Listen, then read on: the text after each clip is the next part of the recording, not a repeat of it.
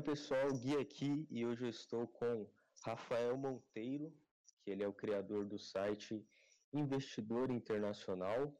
É, quando eu iniciei minha jornada de investimentos, lá em 2018, é, eu estava pesquisando alguns conteúdos a respeito de, de ações, de renda fixa, de renda variável, e os conteúdos que tinha aqui eram conteúdos que falavam a respeito sobre CDB, sobre títulos públicos, ações, só que só em nível nacional, só aqui no Brasil. E aí quando eu comecei a, a me tocar que estava tendo uma crise, estava, enfim, acontecendo, acontecendo muito problema na política, é, inflação, enfim, vários problemas aqui nacionais, eu comecei a pesquisar é, alguns conteúdos que falassem sobre investimentos aqui no exterior. E aí eu acabei encontrando é, o site do Rafa. E aí, Rafael, tudo bom? Tudo bom, Guilherme. Obrigado aí pelo convite. É sempre um Pode prazer. apresentar aí? Opa, com certeza. É, assim como você, né, também investi bastante, né, eu já invisto desde 2005, por aí, e sempre investi aqui dentro do Brasil. Então, né, sempre da mesma forma que você procurando ah, assuntos aí sobre ações, sobre títulos, sobre fundos de investimento, eu sempre é, comecei investindo aqui no Brasil. E lá por volta de 2013, que eu comecei a pensar, pô, por, que, que a gente não investe fora, né? Se tem um investidor estrangeiro investindo no Brasil, deve ser possível também uh, investir fora daqui. Então foi aí que eu comecei a pesquisar e não, não havia nenhum conteúdo em português ou aqui no Brasil é, sobre isso. Então eu mesmo decidi criar o conteúdo, né, pesquisar e tudo que eu ia aprendendo, uh, eu comecei a escrever e divulgar aqui para os brasileiros também. E hoje já são aí sete anos, né, quase sete anos de site e bastante lido aqui no Brasil e também por outros brasileiros que moram fora, também é lido em Portugal, né? Tem muita gente interessada realmente em investir internacionalmente e hoje já se tornou algo mais corriqueiro, é um assunto mais comum nas discussões, é, seja nas redes sociais ou pessoalmente, né, sobre investimentos fora do Brasil. Certo, certo. E é, como a gente viu, né, uh, do período, eu acredito que de 2017, 2018 para cá, de 2021, começou a ter um, um processo aí que a gente chama de desbancarização, né, que foi criado por alguns é, youtubers é, que estão enormes hoje, que, que falavam sobre educação financeira. E isso trouxe é, para os brasileiros aqui um conhecimento maior e um conhecimento mais didático, o que fez com que é, isso acabasse aumentando o número de investidor, investidores, é, pessoas físicas, né, entrando na bolsa. Então, é, tem mais CPFs hoje na bolsa do que antes. Você pode falar um pouco a respeito disso, Rafa? Em relação ao é, crescimento aí de pessoas investindo? Não, esse crescimento é bem importante, né? Porque o Brasil, né, até mesmo com esse crescimento, ainda é um país onde poucas pessoas têm conhecimento e investem de maneira consciente. Então, o crescimento, Sim, na verdade, ele vem a trazer um, tirar um pouco do atraso, né, que o Brasil vinha tendo, que a maioria das pessoas não, realmente não tem muito conhecimento e acabam deixando justamente no banco uh, seguindo orientações de gerentes, né? Às vezes que eles não, é, às vezes esses gerentes não têm o mesmo objetivo do cliente, né? Eles acabam tendo é, que cumprir metas de aplicação em produtos que às vezes não é o perfil do cliente. E isso acaba prejudicando, né? Acaba tendo um rendimento pior do que se a pessoa soubesse investir, tivesse conhecimento de investimentos uh, mais diversificados. Então, com essa popularização dos investimentos e, e, o acesso mais fácil a conteúdos e ao ensino, né, é, de, né, dessa parte financeira, de aprender a cuidar do dinheiro, de conhecer os diversos tipos de investimento, as pessoas procuraram é, sair um pouco dos bancos e transferir o dinheiro mais para as corretoras, onde as, é, quem tem conhecimento tem mais liberdade de investir, tanto em termos de é, opções, né, há muito mais opções de investimento, como em termos de custo, que costuma ser mais barato. Então, isso trouxe muita gente, esse conhecimento novo que está sendo divulgado, seja é, por rede social, seja por livros, é, seja por canais de TV, é, trouxe mais gente para investir e, e, aumentou o conhecimento dessas pessoas. Então, acho que isso é bastante positivo. Certo, certo. É, outra questão também, é, Rafa, é em relação ao risco, né? Uh, que, cara, qual que é a importância, né, para quem está tá escutando a gente, qual que é a importância da pessoa é, tirar os recursos, não todos, né, uma parte de que ela tem aqui no Brasil, né, e colocar no exterior. Qual que é a importância da, da pessoa investir no exterior? É, é uma diversificação do risco político, né? É, muita gente no Brasil prega diversificação de investimentos, mas se esquece é, do, da diversificação política. O que, é diversificação política? É, quando você investe em ativos diferentes, no caso, a, a pessoa está diversificando, né? É em ações, em renda fixa, em fundos imobiliários, em imóveis, é, qualquer tipo desses investimentos é, que estejam no Brasil, você acaba não é, tendo essa diversificação para fora. Então você acaba sofrendo, o, o, você acaba expondo né, todo o seu patrimônio ao risco Brasil não só em termos de investimento, mas em termos até profissionais. Então, todo o seu, quando você tem tudo no Brasil, patrimônio, investimento, profissão, você está dependendo apenas de um país. Então, se você tem uma, uma crise, algum problema muito sério aqui no Brasil, todo, né, tudo que você acumulou acaba sofrendo. Então, você pode, é, numa crise, ser mandado embora, perder o emprego, seus investimentos desvalorizam, a moeda toda, né, que é o, o real no caso, desvaloriza, então todo o seu, o seu patrimônio sofre, tá? Você sofre pessoalmente e sofre em termos de patrimônio. Quando você investe em outro país, você está diversificando esse risco, né? Então, pode o Brasil passar por uma crise, mas se você tem todo o seu dinheiro em dólar na Suíça, por exemplo, não, esse dinheiro não vai ser prejudicado, porque ele está num outro país, numa outra moeda.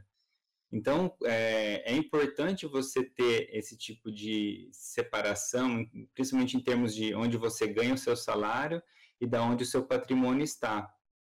Né? Então, é, a Suíça, por exemplo, é menos uh, suscetível a crises. Então, a chance, por exemplo, lá de um franco suíço, ou mesmo do dólar dos Estados Unidos sofrer uma crise, é menor do que a do real. Então, você tá, tá, estando diversificado nesse tipo de moeda em outros ativos, né, no caso, ações de outros países, uma crise no Brasil é, não vai lhe prejudicar tanto, vai atingir apenas uma parte aí do, da sua vida, do seu patrimônio, e uma outra parte estará protegida. Né, quando a gente pensa em países vizinhos aí, como é, Venezuela e Argentina, principalmente, é fácil perceber que quem realmente ficou dentro do país, né, quem ficou com o patrimônio todo atrelado às moedas locais, acabou perdendo praticamente tudo, né, que as moedas é, na Venezuela virou pó e na Argentina sofreu uma desvalorização tremenda. Então, né, o Brasil não é um país de primeiro mundo, um país estável, né, com uma cultura bem desenvolvida, né, instituições fortes a gente é um, né, nós somos um país de terceiro mundo com todos os problemas e desorganizações que são recorrentes aí. Então, a gente pode ver isso no, no, no dia a dia, é, é, todo esse problema de você estar tá, é, exposto né, economicamente ao Brasil. Certo. É, você falou essa questão de mitigar o risco, né, de diminuir o risco político, mas também entre o câmbio acaba entrando também? Com certeza, né? O, o valor da, da moeda ela é muito relacionada à confiança que se tem no país.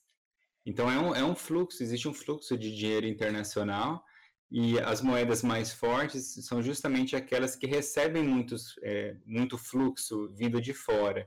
Então, quando você pega, por exemplo, a Suíça é um país pequeno, mas ela tem muitas multinacionais espalhadas no mundo inteiro. Então, essas multinacionais suíças ganham dinheiro no mundo inteiro e ficam abastecendo o país com, com esse dinheiro. Então, convertendo a moeda desses países externos para franco suíço, por exemplo. Né? O Japão é a mesma coisa. O Japão tem muito ativo fora do Japão e essas empresas todas que eles têm mandam muito dinheiro para lá. Então, fortalece as moedas desses países. Tá? Os Estados Unidos são outro exemplo. Uh, uma outra questão é justamente o, o, a conta corrente do país, né, ou a qualidade da conta né, do Estado, né, da, da União, tá? Uh, no caso do Brasil, é, a gente tinha né, o tal do superávit primário, que era justamente o Brasil arrecadava mais dinheiro do que gastava, isso fortalece a moeda. Né? No caso, de, desde 2016, se não me engano, ou 2014, o Brasil virou para déficit, então o Brasil começou a gastar mais do que arrecada, tá? E, e isso é bem prejudicial, isso é, tende a fazer o país emitir mais moeda para pagar essa dívida, isso desvaloriza a moeda, tá?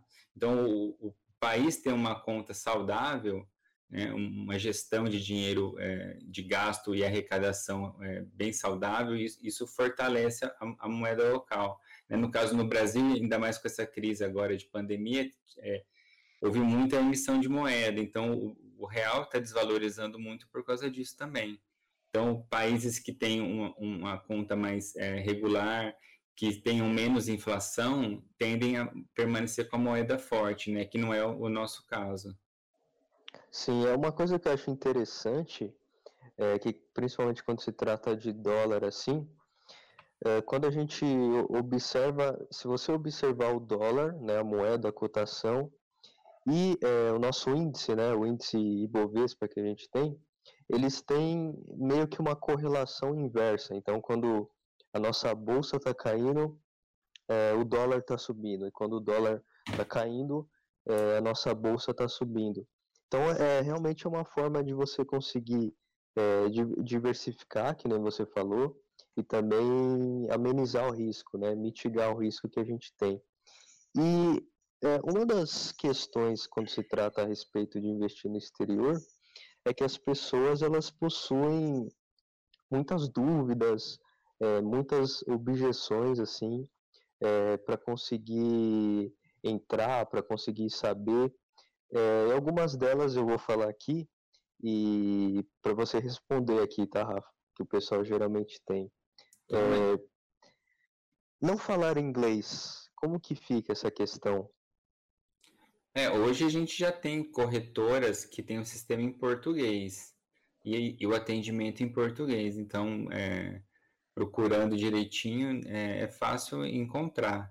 Tá? Então, é, claro, a maioria das, das corretoras né, americanas ou europeias é, geralmente tem um sistema todo em inglês, algumas têm atendimento em português tá? Mas não são todas. Mas uh, é possível é, procurar e, ter, e, encontrar corretoras né, que, que um sistema em português, atendimento em português. Então, é, não é um problema uh, exatamente. Claro que um, um, pouco de inglês é bom saber, né, até para a vida mesmo, não só para investimento. Mas eu não vejo isso como um obstáculo muito importante, não. Certo. Outra questão que, que acaba entrando também é a questão do imposto de renda. Como que fica essa questão, Rafa?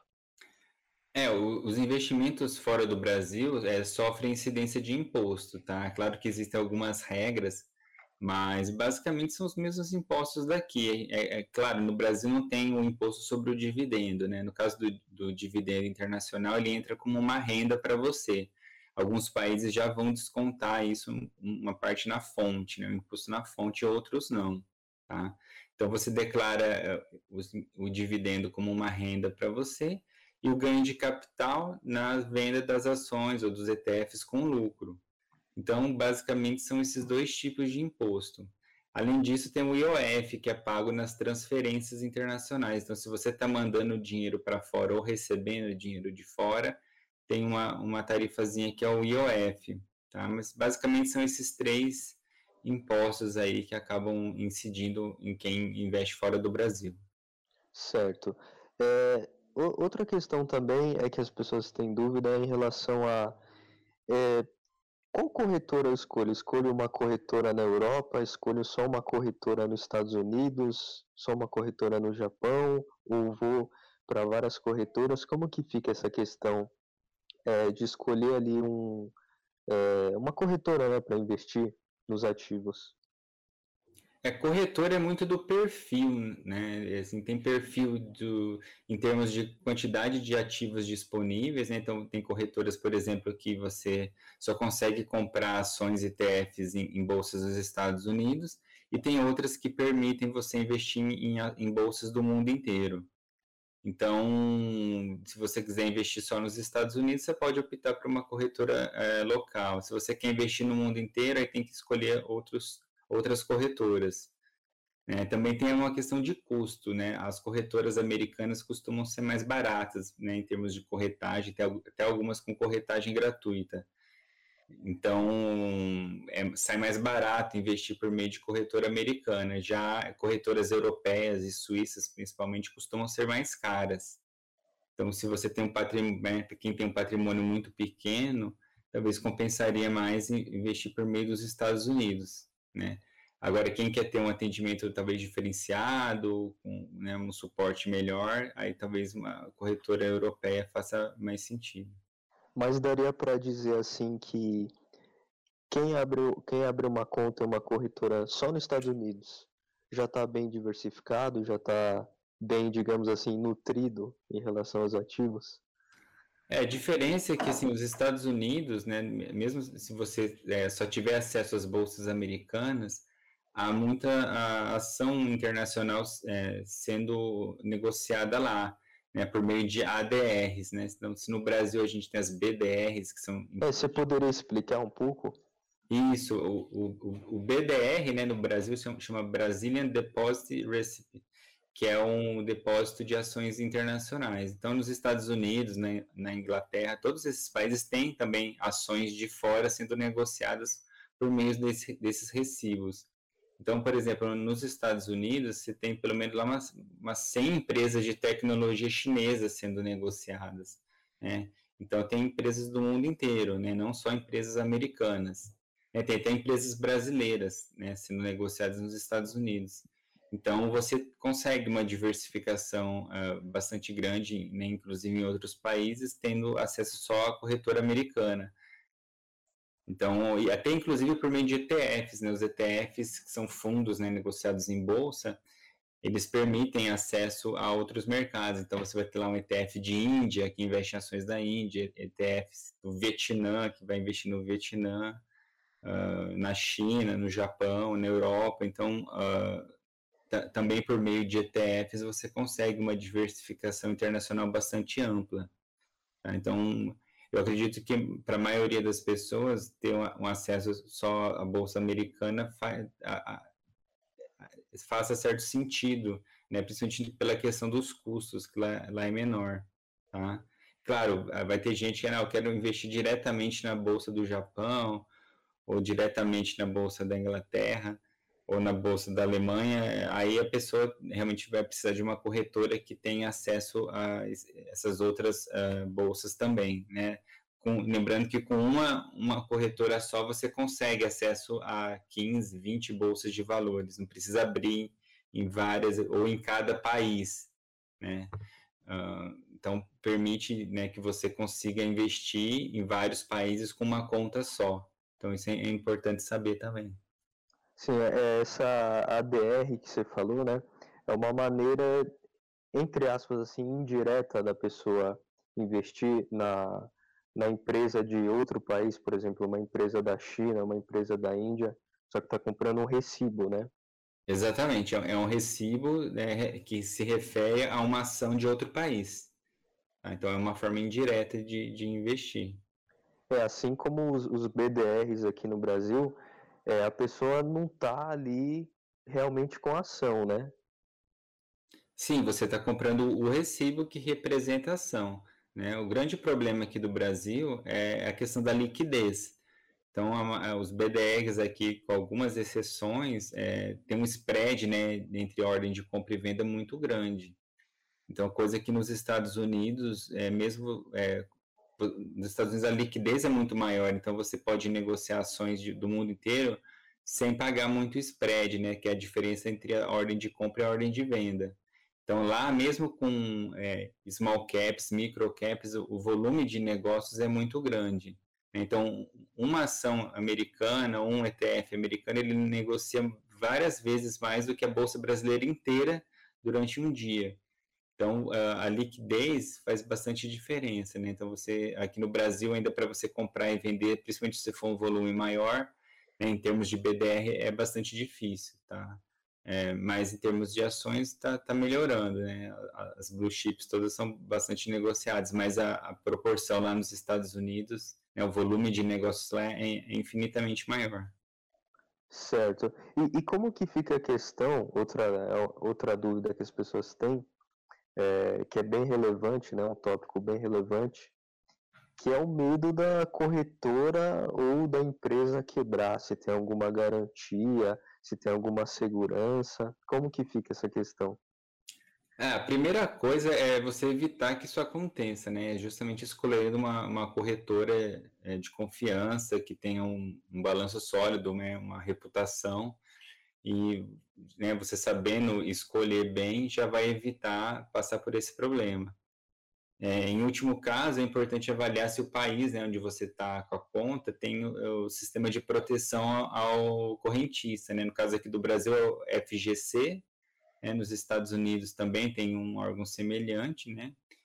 Uh, na Europa também tem, então vai depender de cada país, tá? Mas nesses países principais existe esse órgão e ele costuma proteger até um certo valor. Né? Nos Estados Unidos é protegido até 250 mil dólares, na Europa em geral até 100 mil euros. Tá? Então, é, te, né, tendo é, conta em um país que tem essa proteção, né, no caso da corretora do banco é, falir, você vai estar protegido dentro desses limites aí. Certo. E como que fica a questão é, em relação ao imposto sobre herança, né? Principalmente no, nos Estados Unidos, que o pessoal fica com muita, muito receio, assim. É, nos Estados Unidos existe o imposto sobre herança, né, para não residentes, é a partir de 60 mil dólares. Então pode incidir uma, uma taxa de até 40% é, no valor.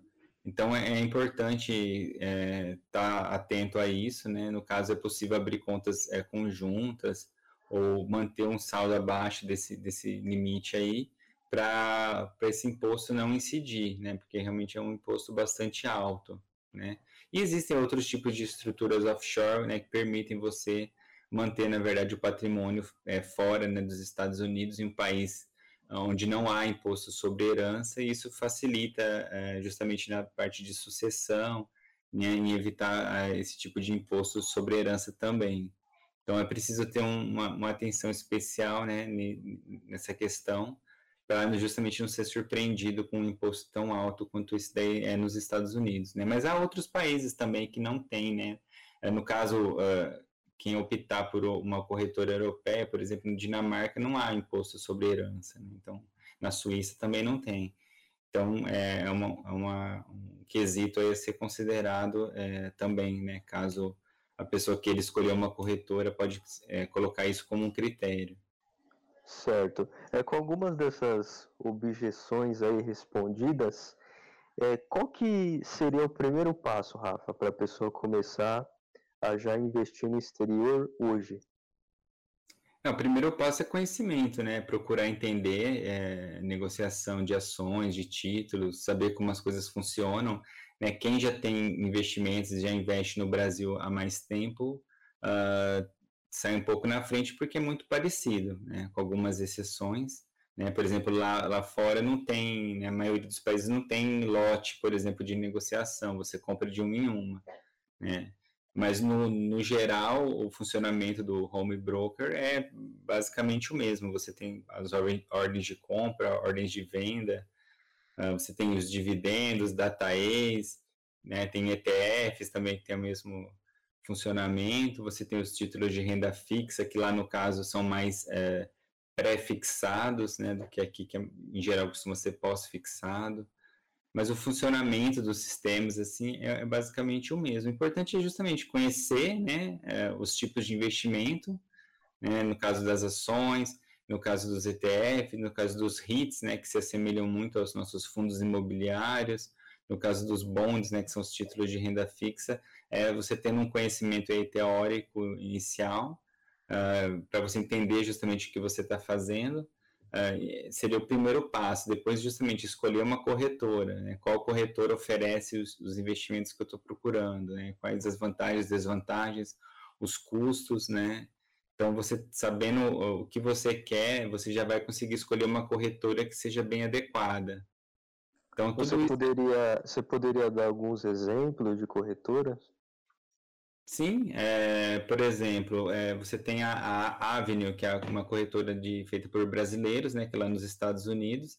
Ela tem todo o sistema em português e, e, ela é conectada num sistema de câmbio aqui mesmo do Brasil. Então, para você mandar o dinheiro é bem simples, né, o atendimento e o sistema todo em português. Então, para pessoas iniciantes que não conhecem muito ainda, né, estão meio na dúvida de como, se, né, como é investir fora, pode ser um primeiro passo aí. É, não é uma corretora que tenha todos os tipos de investimento, né? Por exemplo, opções ou ferramentas gráficas é, mais avançadas. Então, há outras corretoras mais é, alinhadas com, com, esse objetivo, né? No caso, quando tem a Tasteworks, que é uma corretora muito focada em opções, tem ferramentas, gráficos muito focado nisso. Né? A Interactive Brokers é uma corretora que é, é bem completa, ela né, permite também comprar bonds, é, permite opções, permite, né, tem outras ferramentas né, que acabam custando um pouco a mais para quem é, gosta desse tipo de, de investimento, mas oferece bastante coisa, inclusive acesso a bolsas internacionais, né? É, você tem a Charles Schwab também, que é uma corretora bem popular nos Estados Unidos. É, ela só permite investir dentro dos Estados Unidos, mas é, também oferece todos os tipos de investimento. Então, uh, são corretoras que realmente você tem que dar uma olhada no site delas e ver realmente que elas oferecem e quais os custos, né? Quais as, as vantagens e as desvantagens. Aí é cada um que individualmente que vai conseguir escolher a corretora mais adequada. Tá? Certo, certo. Você destacou alguns é, ativos aqui, é, os stocks, os REITs, os bonds. Você pode fazer uma, uma espécie de comparação é, para o pessoal poder entender em relação aos estoques, as ações, os FIIs, né, os fundos imobiliários, os REITs, os títulos públicos e, o, e os bonds. É, as ações. Muda, eu quero ah. dizer assim, tipo, muda muita coisa, tem muitos pontos, tem muito ponto em comum. Como que fica essa questão? É, em termos de ações, não, não, muda muito. A vantagem é que você tem um número muito maior de empresas né, com liquidez para investir. Então, aqui no Brasil, são o quê? Umas 500 ações. Né? Nos Estados Unidos, é 4, 5 mil ações. Né? Então, você tem muito mais uh, opções aí para investir. Então, você tem, por exemplo, aqui no Brasil, quantas empresas de tecnologia tem? Umas duas? É, nos Estados Unidos tem centenas. Então, uh, o volume né, de, de ações que você tem, de opções que você tem para investir é muito maior. Né? Número de bancos, qualquer setor que você olhe, né, empresas farmacêuticas. Uh, tem até é... setor novo, né? Setor que não tem aqui. É, setor de cannabis também é bastante é, novo aí, está mais sim. popular com o tempo. Uh, em, ter, em, termos de fundo imobiliário, você tem né, lá os REITs, né, que são, na verdade, é, são como se fossem empresas. Né? Então, aqui, na verdade, essa parte de investimento em imóveis é feito por meio de fundos. Então, tem um gestor que ele tem vários fundos diferentes. Lá não, é como se cada fundo fosse uma empresa com o presidente, os diretores. Então, é, é uma empresa que, na verdade, investe em imóveis e repassa os aluguéis né, para quem está investindo. Então tem essa diferença que é importante. Lá eles também é, prezam muito pelo crescimento, né? Eles vão emitindo novas ações, vão comprando mais imóveis, vão fazendo dívida. É um mercado bem mais dinâmico, né? É, no caso dos bonds, é como se você né, comprasse e vendesse né, as debêntures aqui das empresas ou os títulos do governo. Então, lá no caso, você compra um título do governo, você pode negociar com outras pessoas esse título. Não é igual aqui que você só consegue uh, devolver para o governo, né, o Tesouro Direto. Lá você compra o título, pode ser um título de empresa, pode ser um título de governo, pode ser de governo de outros países, inclusive. Então, e, e você negocia com outras pessoas isso daí. Né? Então, um, em geral, o título de renda fixa, né, o bond, ele paga cupom. Então, você comprou um título, né, você já tem um valor fixo que você recebe no vencimento de, desse título, e semestralmente você recebe metade dos juros, né? Então, é, o juros anual, vamos supor que é de 2%, então você recebe 1% a cada seis meses. Então, é, o funcionamento desses títulos é, são um pouquinho diferentes daqui. Aqui no Brasil você não tem muita liquidez né, em debenture, né, com uma ou outra exceção. É, você não sabe exatamente como que funciona a distribuição né, dos juros, cada debenture tem uma regra específica. Né? Então, a, lá é a coisa é mais transparente, né? Todos, são, todos os títulos, né? Ou praticamente todos os títulos têm uma regra bem, bem parecida. E no, no mais tem os ETFs também, que é um universo gigante de, de investimento, e tem ETFs para todos os gostos, ETFs de ações, de renda fixa, ETFs setoriais, ETFs de gestão ativa, né? Coisa que aqui no Brasil você tem poucos ETFs e com liquidez muito restrita. Então, lá fora também você pode, uh, né, quem optar por investir em ETF tem, tem muita opção também. Certo. E para finalizar, Rafa, como que fica essa questão é, da pessoa poder analisar uma empresa? Né, que aqui a gente tem os relatórios que, é, da Petrobras, da Vale. Lá funciona da mesma forma também? Com os REITs também? Sim, você tem a mesma coisa do que aqui. Você tem alguns sites, né? Você pode até entrar no Yahoo Finance, é, Morningstar, né? Tem vários sites que é, disponibilizam Compilam, né? é, os balanços aí, os resultados das empresas, os dados é, mais fundamentalistas e no, nos próprios é, sites das empresas, né? Quando tem a divulgação de resultados, os relatórios, eles colocam lá. Então, é um processo bastante parecido com aqui, né, não muda muita coisa. E aí cada um realmente tem que pesquisar, né, onde, onde investir e qual empresa que, uh, que atrai mais, né, e, e, saber como, como cada uma trabalha, né, e pesquisar a questão de preço, quanto que a empresa está valendo hoje, quanto que ela está gerando de caixa, qual que é a perspectiva de crescimento, né. E, e uma coisa que muitos esquecem é que as empresas é, americanas ou europeias, elas fazem parte do nosso dia a dia, né? Se a gente for olhar aqui, o celular pode ser da Apple, da Samsung, é, o monitor da LG, uh, ah, o chip né, do computador é da Intel, da NVIDIA. Então, é, essas empresas estão é, presentes, né? Não, não, são empresas totalmente desconhecidas.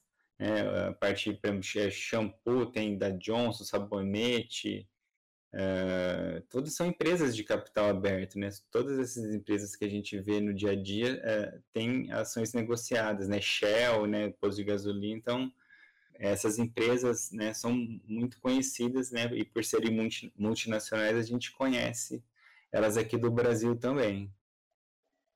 Certo, certo. E para finalizar mesmo, Rafa, é, qual dica você daria hoje para a pessoa que está iniciando tipo do zero, do zero mesmo. Em termos de tudo, Brasil, exterior? Ou Não, em termos exterior? de exterior. E dá uma dica importante assim que é, você acha que, que não pode faltar quando se trata de investimento no exterior. Ah, a pessoa tem que começar, né? Porque muitos ficam sempre colocando dificuldades, né? Ah, uma hora é o dólar, na outra é, ah, não sei o que, que eu compro. É, mas principalmente essa questão do dólar, né? Claro, o dólar subiu bastante, né, ultimamente. A pessoa espera descer, né? Só vou é, comprar é, exatamente. quando o dólar tiver dois reais. É, então, é, é, é, possível que o dólar caia, né? Se o Brasil ajeitar as contas, mas se você ficar esperando, não vai começar nunca. Então, se você começa devagar, né? Vamos supor, a pessoa nunca investiu fora, abre uma conta aí na corretora, começa mandando um pouco aí por mês, ou a cada dois, três meses, né? E se você, a gente for olhar num prazo longo, daqui 20 anos, não, não faz muita diferença o dólar de hoje, né? Então, quem manda dinheiro para fora a cada três, quatro meses, se fizer isso regularmente pelos próximos 20, 30 anos, vai pegar um preço né, médio aí do dólar que é dos, dos próximos 20, 30 anos, né? Não vai uh, pagar caro ou barato, vai pagar o preço que tiver, né? É difícil você ter um, uma previsão sobre isso, né? Saber exatamente quando está caro, quando está barato. Existem alguns uh, gráficos que ajudam, né, a, a entender se está muito caro ou barato, né? Mas isso uh, no longo prazo, né, para quem pensa bem longe, consegue se planejar e acaba fazendo um preço médio aí, que acaba, você acaba não perdendo as oportunidades, né? Pode, pode ser até que o dólar esteja caro, mas você vai estar investindo em empresas que estão crescendo, né? Empresas de setores aí, por exemplo, com tecnologia que está crescendo muito, que pode multiplicar o dinheiro né, em várias vezes e a questão cambial ser irrelevante. Né? Então você acaba perdendo oportunidades aí justamente pela questão do câmbio. Então, compensa mesmo é, fazer os investimentos periódicos e um planejamento de longo prazo. Certo, certo. Rafa, você pode passar seu site para o pessoal entrar, é, os dados de contato, rede social, fica à vontade. Sim, o, o site é investidorinternacional.com é, lá tem uma página de contato para quem quiser falar comigo ou mandar um e-mail para contato arroba investidorinternacional.com. É, na rede social eu participo mais é do Twitter, né? Que é arroba underline internac, né? Termina no C, que é o meu perfil do Twitter. Né? Então eu também respondo bastante contato por lá. E quem quiser conhecer mais é, sobre o meu serviço, né, é, chama Passaporte Internacional, é um serviço que tem os relatórios mensais com, uma, é, com é, indicações aí de, de, de empresas, de, de, ações, de títulos, né, uh, para quem né, quer começar, quer ter um, um contato né, com algum conteúdo para poder iniciar né, de forma mais orientada, tá? Então, uh, é só me procurar e, e, dar um alô que a gente pode conversar mais. Certo. É, eu vou deixar aí na, na descrição do, do podcast o endereço do site para você acessar. É muito bom, tem vários artigos lá. É, queria agradecer, Rafa, é, você pela entrevista. De verdade, muito obrigado. Eu que agradeço, Guilherme, pelo convite. Aí sempre que precisar, estou à disposição. E é sempre importante, né, discutir esses assuntos e passar para o maior número de pessoas é, esse conhecimento que a gente vem conseguindo nos últimos anos. Então, uh, justamente meu site começou é, justamente quando, quando eu comecei a aprender sobre isso e via que ninguém mais falava desse assunto, uh, eu acabei né, colocando isso em pauta e muita gente hoje investe, né, porque é, aprendeu comigo aí, ou pelo menos viu fa falando desse assunto, né, me viu falando desse assunto e, e, começou a investir fora. Então é importante né, a gente sempre aprender e disseminar esse conhecimento aí entre as pessoas. Show, é isso aí. Muito obrigado, Rafa. É isso aí, pessoal. Até a próxima.